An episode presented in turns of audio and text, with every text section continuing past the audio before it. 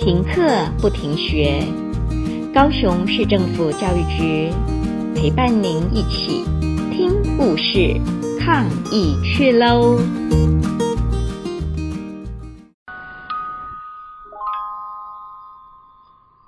小朋友好，我是港埔国小的婉琪老师，今天要跟你们说的故事是：风雨之后必是幸福的彩虹。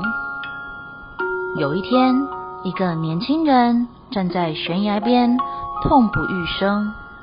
这个时候，一位长者手舞足蹈，轻声歌唱的走过来。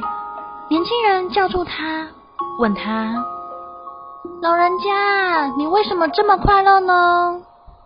老人爽朗又大声的回答：“天地之间，以人为尊，我生而为人。”星辰之中，唯日月灿烂，我能早晚相伴；百草之中，最是五谷养人，我能终身享用。为什么我会不快乐呢？年轻人若有所思地点了点头。老人家，可是我觉得很自卑，不像别人一样活得有价值。年轻人还是满脸忧伤。长者微微一笑，他说：“一块金子和一块泥土，谁更自卑呢？”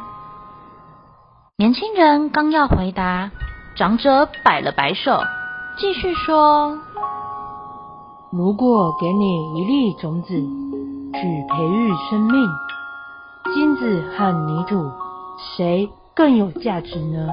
哈哈哈哈。说完，长者大笑的离开了。年轻人豁然开朗。其实，只要我们换一个角度去思考、去观察，就不难发现，生活展现给我们的，并不是我们感觉到的那么糟糕，那么阴霾漫天，那么没有希望。如果把坎坷看成是一种调味品，你就会感到坎坷的生活有滋有味；如果你把艰难看成一笔宝贵的财富，你就会感觉到它会丰富我们的阅历，丰富我们人生的底蕴。实际上，只要换一个角度，再悲惨的生活也会峰回路转，再痛苦的人生，也会柳暗花明，因为生活的风雨之后，悬挂在我们人生背景上的，必然是幸福的彩虹。心如果改变，你的态度也会跟着改变；态度改变，你的习惯也会跟着改变。当你的习惯改变，你的性格也会跟着改变。当然，若是你的性格改变，你的人生也会跟着改变。故事听完了，亲爱的小朋友，听完故事以后，你有什么想法呢？可以跟你亲爱的家人分享哦。欢迎继续点选下一个故事。